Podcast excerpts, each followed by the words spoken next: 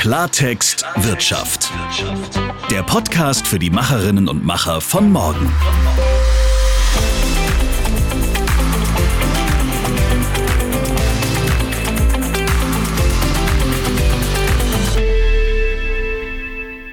Deutschland galt als Europameister, als Vorbild und saß auch irgendwie immer am Steuer, wenn es um die wirtschaftliche Leistungsfähigkeit geht. Doch der Status scheint zu bröckeln sind wir vielleicht wie Fußball gar nicht mehr Maß der europäischen Dinge. Genau darüber wollen wir jetzt in dieser Folge Klartextwirtschaft diskutieren. Mein Name ist Andrea Gerhardt und auch heute habe ich wieder Frank Ferchau an meiner Seite, den geschäftsführenden Gesellschafter der Able Group. Und damit herzlich willkommen. Schön, dass du wieder da bist, lieber Frank. Ja, hallo, lieber Andrea. Auch ich freue mich heute, dieses wichtige Thema hier mit dir beleuchten zu können. Ich freue mich auf Klartextwirtschaft. Ich habe dir wieder zum Start ein Zitat mitgebracht. Man könnte sagen, in guter alter Tradition hier in unserer zweiten Folge. Und dieses Mal ist es von der Präsidentin der Europäischen Kommission, Ursula von der Leyen. Sie sagte bei ihrer Rede zur Lage der Europäischen Union unter anderem Folgendes. Wir müssen die Hindernisse beseitigen, die unseren kleineren und mittleren Unternehmen nach wie vor das Leben schwer machen. Sie müssen im Mittelpunkt dieses Wandels stehen, weil sie schon seit jeher das Rückgrat der europäischen Industrie sind. Ihre Arbeitskräfte standen stets an erster Stelle, auch und vor allem in Krisenzeiten.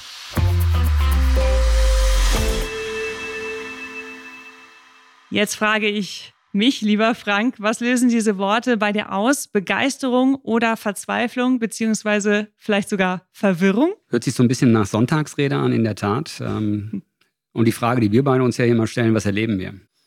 Wir erleben ja, wir als Unternehmen äh, zu häufig, dass das, was dort angekündigt wird, was an Hilfen vom Staat geboten wird, und das macht aus politischer Ebene, finde ich, auch durchaus Sinn, zunächst mal auf die großen Potenziale, auf die Konzerne geht, siehe Industriestrompreis und so weiter und so fort, die ganzen Förderungen zur Angliederung zum Beispiel der Chipfabriken hier in Deutschland, ich weiß nicht, wir haben schon viele Niederlassungen aufgemacht, aber eine Förderung für das Eröffnen einer Niederlassung zur Schaffung von Arbeitskräften, die haben wir bislang noch nicht erlebt. Von daher wird es vielleicht mal höchste Zeit, Frau von der Leyen zu schreiben. Also von daher haben wir hier auch für mein Dafürhalten, zumindest in Deutschland, zumindest aus der Sicht eines deutschen Mittelständlers, äh, doch eine erhebliche Diskrepanz und einen weiten Weg zu gehen, um diesen Traum, den Frau von der Leyen, hört sich ein bisschen an wie I have a dream, ähm, dann auch tatsächlich wirksam werden zu lassen.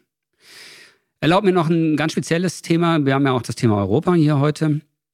Deutschland ist wie kein zweites Land in meinen Augen. Ich sage auch nicht, wir sind viele unterwegs in Spanien, in Frankreich, in Österreich, in Polen als Beispiel, geprägt von seiner mittelständischen Struktur, von den vielen KMU, redet man da ja typischerweise von den vielen kleineren Unternehmen, die äh, für Innovation und Beschäftigung insbesondere im ländlichen Raum sorgen. Und wenn es uns nicht gelingen sollte, hier eine stärkere Berücksichtigung derer, die am Innovationsprozess und Transferprozess beteiligt sind, diese mitzunehmen, dann glaube ich, stehen wir vor ernsthaften Herausforderungen.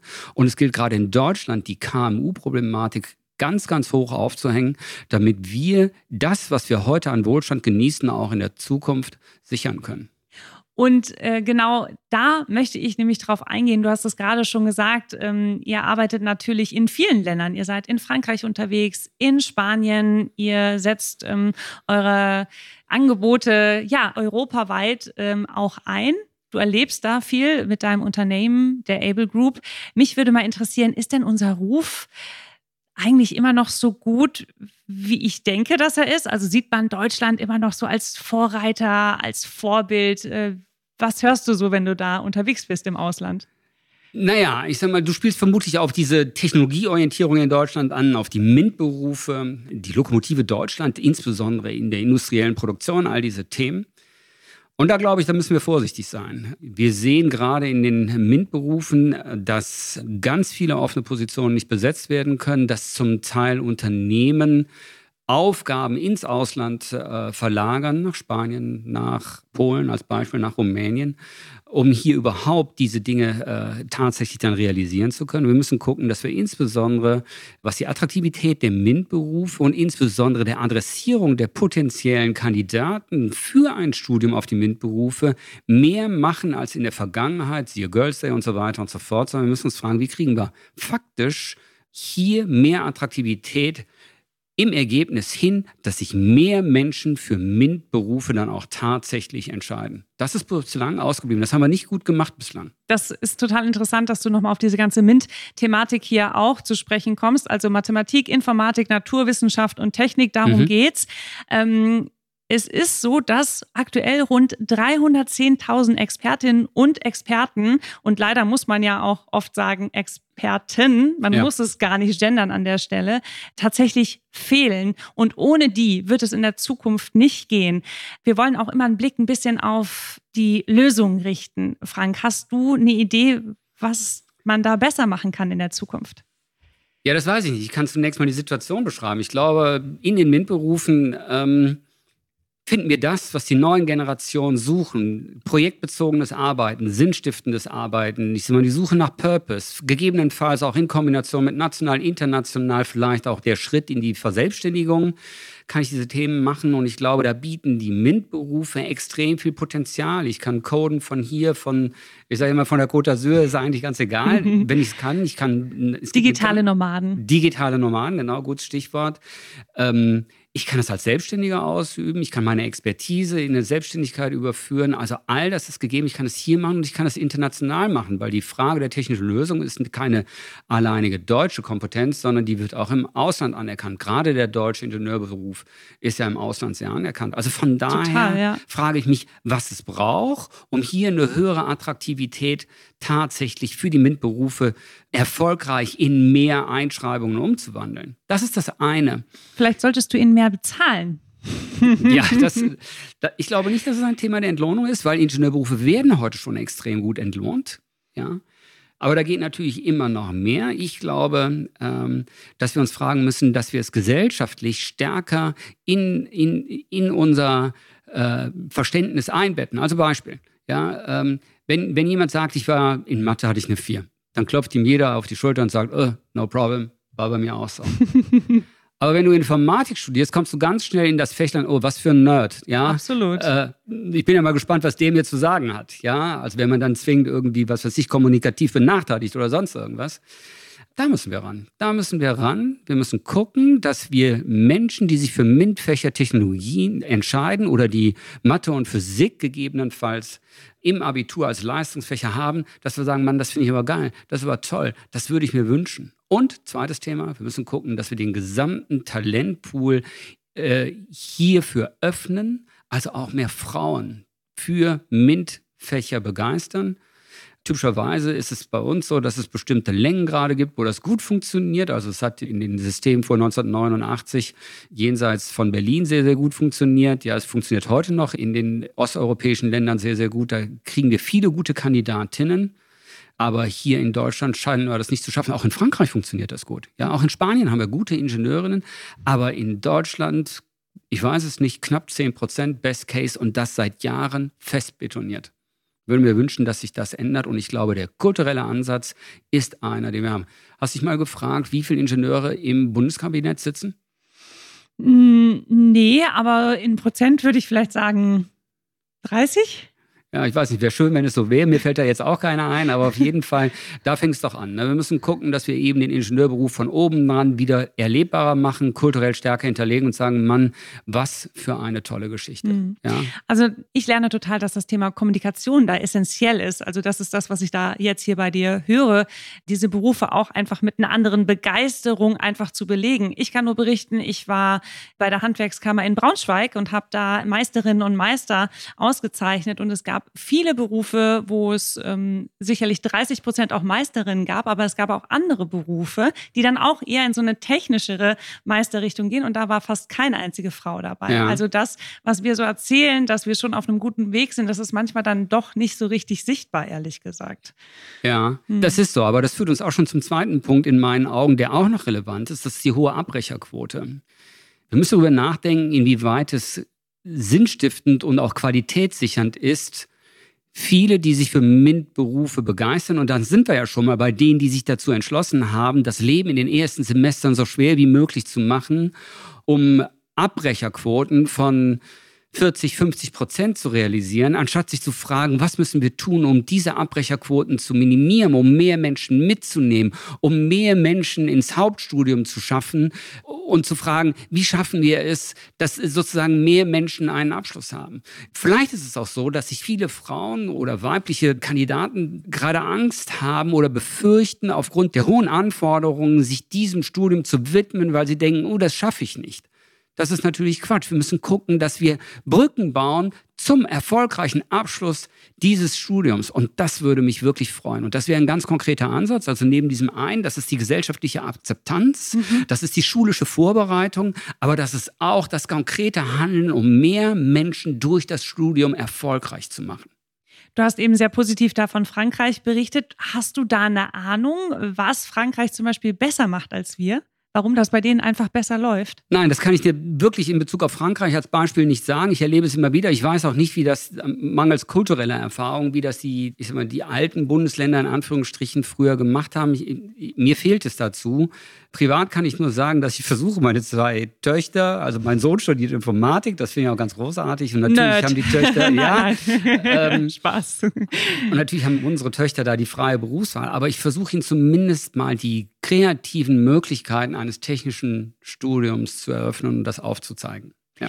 Nach dem Studium kommt ja dann der Beruf und dann sind wir da, äh, was natürlich ein Riesenthema ist, nämlich das Thema des Hirings. Also wo kriege ich meine Mitarbeitenden her, wo kriege ich meine Fachkräfte her? Und ihr seid ja oft unterwegs und arbeitet tatsächlich mit internationalen Teams, zum Beispiel im Bereich der Luftfahrt. Wie bewertest du denn die Qualifikation dieser internationalen Teams, Arbeitskräfte in anderen europäischen Ländern? da erleben wir oftmals noch so ein bisschen diesen Stereotyp oder das Bild, dass einem deutschen Ingenieur nicht zu schwör ist und dass darüber kaum was, dass es kaum zu toppen ist. Ich persönlich kann das Bild nur zum Teil bestätigen. Natürlich haben wir eine tolle Ingenieurausbildung in Deutschland, no doubt, das finde ich ganz toll, aber sie ist eben auch sehr, sehr gut in unseren europäischen Nachbarländern. Und wir sind begeistert von den Fähigkeiten und dem Willen, in Frankreich, in Spanien oder in Polen oder auch in Österreich, also in unseren direkten Nachbarländern, welche Möglichkeiten wir ja haben. Und das ist auf dem gleichen Niveau in Deutschland. Und wir erleben das auch in interdisziplinären Teams, die sich hier sehr, sehr gut ergänzen. Ähm, um internationale Projekte äh, zum Erfolg zu bringen oder auch, wo polnische Kollegen deutsche Projekte realisieren oder auch, wo wir Interaktionen haben, Teile davon mitmachen, französische Kollegen, österreichische Kollegen. Also da sehen Sie, zumindest siehst du in Europa, siehst du keine gravierenden Qualitätsunterschiede mehr. Das ist alles sehr, sehr gut, muss ich wirklich sagen. Aber Leistung ist ja können mal wollen. Gucken wir uns mal die Wollenseite an. Und ähm, da ist es in den europäischen Nachbarländern, insbesondere in Spanien und in Polen, wo es mich wirklich überrascht hat, aber auch in Frankreich, mit welcher Offenheit Veränderungen dort aufgenommen werden. Also wir hatten einen kompletten Release-Wechsel von SAP in äh, oder auch Salesforce in Spanien und wir haben dort die Schulung gemacht und die Kolleginnen haben gesagt, Mann, wie geil ist das denn? Ihr investiert in unsere persönliche Perspektive, in uns solche tollen Produkte anzubieten. Oder auch in Polen äh, fand ich das toll, wo die Kollegen gesagt hat, weißt du was, schifft mir erstmal jede Aufgabe rüber. Das war das Thema. Und wir stellen uns dann in der sekundären Betrachtung die Frage, wie viele Überstunden es bedarf, um das in Time, in Quality erfolgreich zu realisieren. Aber erlaubt mir noch ein zweites Thema. Gerne. Ich persönlich glaube nicht, dass sich die Leistungsbereitschaft der Menschen in Frankreich, in Spanien, in Polen von der deutschen unterscheidet. Was sich sehr wohl unterscheidet, ist das System. Und insbesondere in Spanien und in Polen habe ich erlebt, dass Menschen, die mehr leisten, eben auch materiell, und die meisten, die bei uns arbeiten, sind irgendwo zwischen 28 und 40, sowas um den Dreh. Also sie stehen gerade in dem Thema Familiengründer, Hausbau und so weiter und so mhm. fort. Dass es auf ihre Herausforderungen, auf ihre persönlichen Herausforderungen und Notwendigkeiten einzahlt. So, und da kommt es eben aus der Ausgestaltung des Systems an, inwieweit sich materiell es lohnt, mehr zu arbeiten, über das Normalmaß hinaus sich zu engagieren. Und da, glaube ich, müssen wir uns in Deutschland fragen, wo wir ganz stark die Orientierung haben, ich nehme mehr Freizeit, four days a week und so weiter und so fort, dass wir uns fragen, wie wir es schaffen, in der Mitte der Gesellschaft wieder mehr Anreize zu setzen, mehr auf staatliche, ich sag mal, legale Wege zu leisten. Weil auf der anderen Seite, ich weiß nicht, ob du das mal erlebt hast, aber hier auf dem Land ist das so, wenn du samstags morgens zum Bäcker fährst, triffst du natürlich nicht nur früh morgens die Rentner, du triffst ganz viele weiße Kastenwägen, ja, und da kann sich ja jeder selber ein Bild davon machen, in welchem wirtschaftlichen Rahmen diese Kästenwägen dann gerade unterwegs sind. Also mhm. der Fleiß ist ja da. Ja, die Frage ist nur, ob wir davon dann auch alle als Gesellschaft partizipieren. Das ist eigentlich ein ganz gutes Stichwort für mich, weil das, das Thema Vier-Tage-Woche ist natürlich in aller Munde und äh, ich würde da ein bisschen ähm, springen. Also wir haben ja am Anfang dieses Zitat von Ursula von der Leyen gehört mit dem Rückgrat der europäischen Industrie. Wenn man jetzt aber ja, mit Blick auf die Zukunft hier in Deutschland unterwegs ist, hat man das Gefühl, dass halt eben andere Themen als die, die du gerade beschrieben hast, ähm, sehr präsent gerade sind. Natürlich äh, möchten die Menschen arbeiten, aber sie haben eher den Wunsch, auch ein bisschen weniger zu arbeiten vielleicht, also vier Tage die Woche zu arbeiten, aber natürlich nicht einen Abbruch zu bekommen beim Wohlstand äh, und natürlich dann auch irgendwie beim Gehalt. Jetzt frage ich mich, müssen wir da nicht auch diese Leistungsbereitschaft fördern. Also auch geht es nicht mehr auch darum, die Lust der Menschen hier im Land zu begeistern, damit sie eigentlich mehr arbeiten möchten und nicht diesen Trend haben zum weniger arbeiten, um halt erstmal dieses ganze Arbeitspotenzial hier auszuschöpfen, weil wir sonst eigentlich dieses Rückgrat total gefährden. Ja, exakt, das ist genau der Punkt. Ne? Andrea, wir müssen gucken, dass sich Leistung für den Bauch der Gesellschaft, ja, also für diejenigen, die am meisten hier zum Wohlstand der Gesellschaft beitragen, dass sich für die mehr Leistung lohnt. Und dass man nicht ab 60.000 Euro sofort im Spitzensteuersatz ist, äh, plus gegebenenfalls Soli, Zipi-Zappi und so weiter und so fort, äh, sodass man dann sagt, weißt du was, für 30 Prozent netto, da lohnt sich jetzt der Samstag nicht wirklich, sondern wir müssen sagen, okay, gerade der Samstag lohnt sich für dich, weil extrem viel übrig bleibt. Ja, man könnte ja die Dinge mal vom umgekehrt sagen, sagen, alles, was du in der Überstunde machst oder was du am Samstag arbeiten, ist, ist steuerfrei. Go for it. Mhm. Ja, hatten wir ja mal. Mhm. Es ist ja auch so, dass es gibt ja auch Beispiele hier und da, wo man sieht, da gibt es schon vier Tage Wochen. Das läuft super. Die mhm. Arbeitskraft ist viel gesteigerter. Das Wohlbefinden ist gut. Es gibt weniger Krankheitstage. Was sagst du so zu diesen Beobachtungen? Geht das dann nicht vielleicht doch beides? Ich bin persönlich total offen für alles, was machbar ist. Also ich denke nicht, dass man den Menschen vorschreiben sollte, wie lange sie arbeiten sollten. Das kann jeder für sich selber entscheiden. Aber auch das ist typisch Deutschland, wenn wir durch Europa äh, fahren. In wie vielen Ländern erlebst du staatlicherseits reglementierte Ladenschlussbestimmungen? Das erlebst du nur in Deutschland. Das ist der Wahnsinn. Sehr schön. Das stimmt. Aber in Hamburg gibt es ab und zu Ausnahmen, weißt ja. du. In Hamburg, ich weiß nicht, in Gummersbach wird das wahrscheinlich eher schwieriger zu finden sein, aber in Hamburg kann man mal auf den Kiez gehen äh, und da sind dann auch die Läden alle am, Sonntags, äh, am Sonntag geöffnet, wie jetzt zum Beispiel die Supermärkte. Ich weiß nicht, ob ihr das hier auch habt. Das weiß ich nicht. Ich erlebe es, wie gesagt, im Ausland, in vielen, in großen Städten, in kleinen Städten. In Deutschland erlebe ich das da nach wie vor der Kreativität doch vielfach enge Grenzen gesetzt sind. Und äh, ich persönlich sage, wenn ich das schon nicht gut finde, dann sehe ich das auch bei der Arbeitszeitgestaltung so. Mögen die Menschen das tun, was sie für richtig halten. Nur persönlich sage ich, das System sollte so angelegt sein. Und dann kommen wir nochmal auf den Punkt, dass sich offizielle Mehrarbeit in einem offiziellen Beschäftigungsverhältnis oder als Freelancer, dass sich das stärker lohnt für alle Beteiligten. Das ist der Punkt. Das war jetzt mal so ein kleiner Ausflug hier in die Leistungsgesellschaft, in die Leistungsbereitschaft. Wenn wir jetzt wieder einen Schritt zurück machen, da wo wir nämlich vorhin stehen geblieben sind, bei den Fachkräften, mhm. da hätte ich nämlich noch mal eine Rückfrage. Also es ist ja so, dass wir gewünschte Zuwanderung haben in unserem Land, weil wir brauchen einfach die Fachkräfte. Wir brauchen qualifiziertes Personal. Ihr seid ja auch immer wieder auf der Suche nach tollen Arbeitskräften. Wie einfach ist es für euch, diese sagen wir jetzt mal aus dem europäischen Ausland zu beschäftigen. Ich sage nur ein Stichwort, Blue Card. Ja, im Grunde ist, ist äh, das Blue Card Modell ein, ähm, zumindest mal ein, ein Weg, ich sag mal, fachlich qualifizierte Kolleginnen und Kollegen jenseits der EU für den deutschen Arbeitsmarkt zu rekrutieren. Das ist ja schon mal besser als das davor, wo wir überhaupt keine Zugangsmöglichkeiten haben. So, jetzt haben wir das zumindest, aber dazwischen geschaltet ist es eben auch eine Reihe von Hürden. Sie dürfen nicht weniger als äh, XY, ich glaube 50.000 Euro roundabout gerade verdienen. Und es ist eben dann auch genehmigungspflichtig. So, und allein dieses Genehmigungsverfahren dauert je nach Behörde zwischen drei und sechs Monate und das in einem angespannten Rekrutierungsumfeld. Andrea, da muss ich dir jetzt nichts sagen, aber dass zwei Drittel aller angesprochenen Kandidaten nach drei bis sechs Monaten wieder einen anderen Job haben, das wissen wir beide in der aktuellen Situation, weil niemand gerade da draußen sitzt, hochqualifiziert und darauf wartet, äh, dass die jeweilige Behörde äh, gerade ihr Planset gibt. Also von daher haben wir wieder eine Regelung in Deutschland, die im Grundsatz da ist, aber eben den Erfolg doch stark einschränkt. Mhm. Und das war ja auch unsere Konklusion vom letzten Podcast, in der letzten Folge, dass wir gesagt haben, wir brauchen Regelungen, die zielführend sind, die auf ein Ergebnis einzahlen. Und hier haben wir diese Erwartungslücke gerade. Wie sieht das aus? Was für Probleme erlebst du da bei der Einstellung von Arbeitskräften? Mhm. Und hast du das Gefühl, dass dir als Unternehmer da gut geholfen wird, wenn du, wenn du Leute einstellen möchtest? Oder äh, was wünschst du dir da? Beziehungsweise berichte doch mal ein bisschen aus der Praxis vielleicht. Ja, Im europäischen Ausgang ist die Digitalisierung von Arbeitsverträgen nicht ganz unüblich. Wir in Deutschland äh, sind sozusagen äh, das einzige Land, was unter bestimmten Rahmenbedingungen die Digitalisierung von Arbeitsverträgen unterbindet.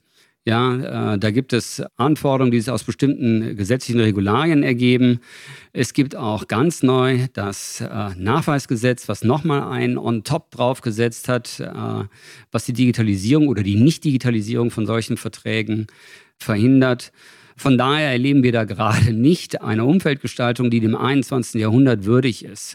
Ja, aber das ist dann eben Das kenne ich tatsächlich persönlich auch, ne? Ja. dass Arbeitsverträge äh, dann in zweifacher Ausführung zu mir geschickt werden. Dann ist da irgendwas drin, das wird wieder zurückgeschickt und das geht dann immer so hin und her, weil es nicht digital passieren darf. Ja, und wenn du den Arbeitsvertrag liest, und das sage ich nicht nur bei uns, sondern auch bei vielen anderen Anbietern in unserer Branche, dann denkst du, upsala, warum muss der denn jetzt eigentlich 15 Seiten lang sein? Ja, geht es nicht vielleicht auch ein bisschen einfacher? Also er ist voller rechtlicher Klauseln, weil das Arbeitsrecht in Deutschland hochgradig komplex ist und man sich vielleicht an der einen oder anderen Stelle wirklich mal darüber Gedanken machen kann, äh, welche Regelungen diesbezüglich noch auf die Einstellung von neuen Kolleginnen und Kollegen oder auf die Beschäftigung von Kolleginnen und Kollegen einzahlen. Also das wäre etwas, was sozusagen, was in Deutschland voller Überraschungen ist und was das Ausland deutlich leichter macht. Im Übrigen, das wollte ich gerade noch anschließen, die Beschäftigung von Kolleginnen und Kollegen läuft ja nicht nur sozusagen im klassischen beschäftigten Ab äh, Anstellungsverhältnis, sondern eben auch zum Beispiel als Lieferant, als Freelancer oder wie auch immer, gerade im IT-Bereich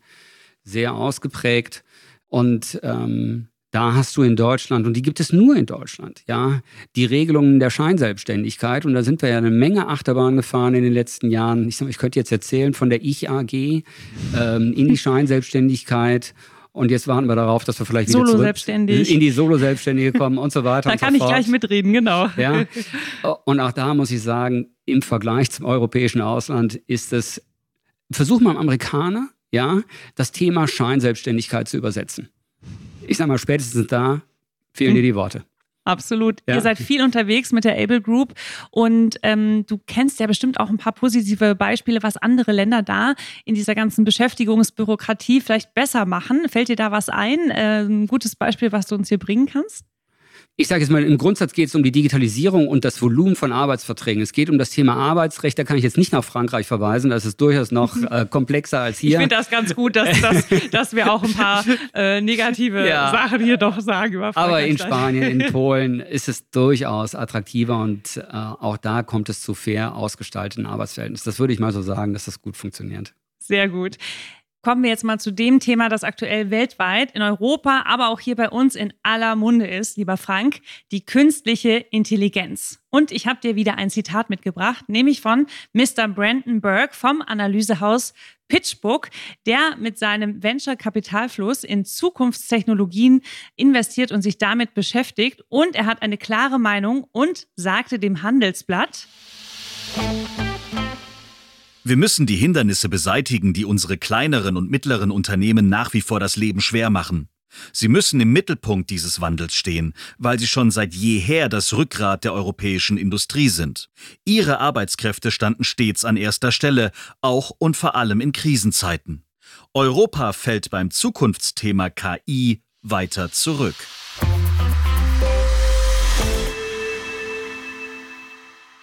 Das war auf jeden Fall mal ein Statement und Grund dafür sei unter anderem ein fehlendes Ökosystem für Innovation und Entwicklung, wie es in den USA besteht. Also Tech-Giganten wie zum Beispiel Google, Meta und Apple sind den Europäern weit voraus und neue Startups werden halt dann von ehemaligen Mitarbeitenden der US-Konzerne gegründet und so entsteht ein verstärkender Effekt der Tech-Giganten durch weitere Multiplizierung, was Europa nicht mehr aufholen kann. Und auch China entwickelt sich hochdynamisch. Dort gibt es natürlich auch weniger Regularien im Vergleich zum strikten europäischen Regulierungskurs.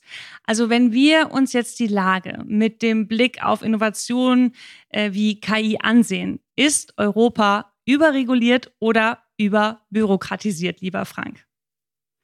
Ja, wir stehen ja gerade erst noch am Anfang des Prozesses äh, der äh, künstlichen Intelligenz. Ähm, aber die Diskussion scheint zumindest äh, den Befürchtern recht zu geben, dass wir äh, zumindest in Deutschland sehr stark erstmal über die Eingrenzung, äh, über das Ausmalen von potenziellen Risiken uns dem Thema nähern, als über Chancen zu sprechen.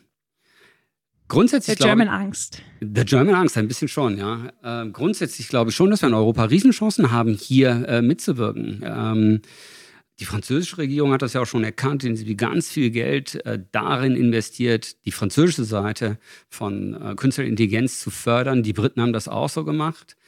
Und Sam Altman zum Beispiel ist einer der zentralen Köpfe für OpenAI. Auch ganz intensiv hat er in seiner Europareise Polen besucht, weil die Polen beim Coding von ChatGPT beteiligt waren. Also von daher, wir haben natürlich mhm. in der internationalen Arbeitsteilung da viele Chancen, aber wichtig ist jetzt, erstmal nach vorne zu gehen und nicht sofort die Grenzen zu sehen. Ich meine, das müssen wir auch tun, aber lass uns erstmal über die Chancen reden. Also wir haben eben das Zitat gehört von Brandon da und ich leite daraus, vielleicht brauchen wir auch ein europäisches Silicon Valley, vielleicht brauchen wir auch eine europäische andere Startup-Kultur. Wie schätzt du das ein? Ja, das war Ich finde, wir haben viele tolle Startups, auch wenn es momentan ein bisschen abflacht. Ähm, Startup-Kultur ist immer gut, hat ja was mit Fehlerkultur zu tun. Ich finde, da hat sich eine Menge verändert in den letzten Jahren. Es gibt auch viele tolle Startups, auch hier aus dem Kölner Umfeld zum Beispiel, auch wenn es was, was, was eher aus der Konsumindustrie ist. Also das Ice No Move fand ich total super. Es hat eine Kollegin hier aus dem Bergischen miterfunden. Das sind also viele tolle Initiativen. Aber die zentrale Frage ist auch, und das ist das, was, was die Amis wirklich toll machen, aus so einem Startup einen Konzern zu machen. Mhm. Und da müssen wir überlegen, wie kommen wir hier weiter? Wir dürfen nicht beim Startup stehen bleiben. Ja, wir müssen gucken, wie wir daraus ein echt international konkurrenzfähiges Produkt oder ein Unternehmen machen. Darum geht es doch im Bein. Wir haben kein Startup-Thema in meinen Augen, mhm. sondern wir haben ein Thema darin, daraus wirkliche Kristallisationskerne des Unternehmertums zu machen. Ich kann mir aber auch vorstellen, dass ab und zu ein paar Startups sich auch mal hier vorstellen, bei dir, Frank, oder? Ja, das ist in der Tat so. Insbesondere technische äh, Hintergründe von Startups. Äh, das prüfen wir auch immer. Finden wir total interessant. Ich kann alle nur auffordern, das weiterhin so zu tun. Finden wir toll und haben auch in der einen oder anderen Sache, äh, sind wir wirklich dabei, immer zu gucken, wo können wir da was machen. Mhm. Die letzten drei Jahre waren diesbezüglich natürlich schwierig aufgrund von Corona. Aber das läuft jetzt gerade wieder an. In der Tat. Super interessant, gerade zum Beispiel im Bereich der CO2-freien Mobilität. Ein Gigathema. Ja, ja, ja, das kann ich mir vorstellen. Also da, falls da jemand was im Petto hat, kann er sich gerne an Frank und sein Team vor allem wenden. Ähm, stell dir vor, lieber Frank, ich bin die Fee Andrea und entsteige aus einem nebelbedeckten See und sage, hey, du hast jetzt noch einen Wunsch frei. was wäre es, äh, was du dir wünschen würdest an die politischen Entscheidungsträgerinnen und Entscheidungsträger in Europa aus dem Blickwinkel eines Unternehmers, der Europa kennt und mag? Also was würde ich mir wünschen? Für Deutschland würde ich mir wünschen, dass sich Leistung wieder mehr lohnt für alle Beteiligten. Ich würde mir wünschen, dass für außereuropäische Fachkräfte es leichter ist, hier in den insbesondere deutschen Arbeitsmarkt erfolgreich tätig zu werden, dass die administrativen Höhen abgebaut werden. So, und ich würde mir last but not least wünschen, dass man in Deutschland seitens, seitens der Regierung mehr Vertrauen in die Unternehmen und die Beschäftigten hat, selbstständige, eigenverantwortliche und belastbare Arbeitsverträge auch in einem digitalen Umfeld zu zeichnen. Und diese Wünsche, die geben wir direkt weiter an unsere erste Zitatgeberin, oder? Ursula von der Leyen. Das kann sie sich hier gerne mal mitschreiben. Und ähm, tatsächlich sind wir jetzt schon am Ende unserer zweiten Folge angelangt, äh, lieber Frank. Deine Wünsche haben auch so ein bisschen schon was mit meinem Fazit zu tun. Wir haben heute auf jeden Fall darüber gesprochen. Ähm, Punkt eins, dass wir natürlich äh, bei den ganzen MINT Berufen mehr Support brauchen und auch ein bisschen mehr Fokus drauf, dass wir das alles auch positiver belegen möchten und müssen. Und wir haben natürlich auch gelernt, dass der Ingenieurberuf an und für sich international ist und attraktiv ist und dass wir sie brauchen, dass sie auch von, von, von draußen zu uns kommen nach Deutschland und dass es da natürlich auch weniger Bürokratisierung braucht. Ja, dann geht es natürlich darum, dass wir mehr Vorbilder brauchen, dass wir mehr Macher brauchen und dass wir ein innovatives Ökosystem in Europa brauchen. Und wir haben auch über das Thema New Work gesprochen. Ganz klares Ja, aber Leistung muss sich lohnen.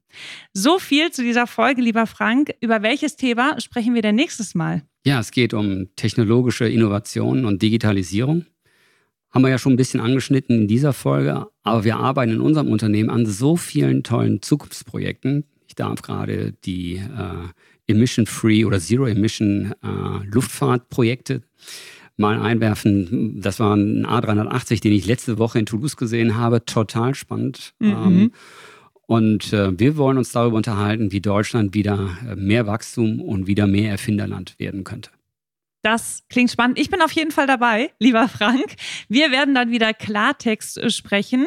Und äh, Frank kann dann natürlich mit seiner jahrelangen Erfahrung und Expertise zu den Themen äh, hier im Podcast immer äh, uns bereichern. Und es macht wirklich eine Freude, das Ganze hier mit dir zu machen. Möchte ich an der Stelle nochmal unterstreichen. Genau, wenn euch diese ersten beiden Folgen gefallen haben, dann lasst uns doch gerne eine Bewertung da und abonniert uns, damit ihr keine Folge verpasst. Wir hören uns beim nächsten Mal wieder und ich sage an dieser Stelle Tschüss. Danke an alle, die zuhören und dir, lieber Andrea, danke für deine tollen Fragen und deine tolle Moderation. Tschüss. Klartext Wirtschaft. Der Podcast für die Macherinnen und Macher von morgen.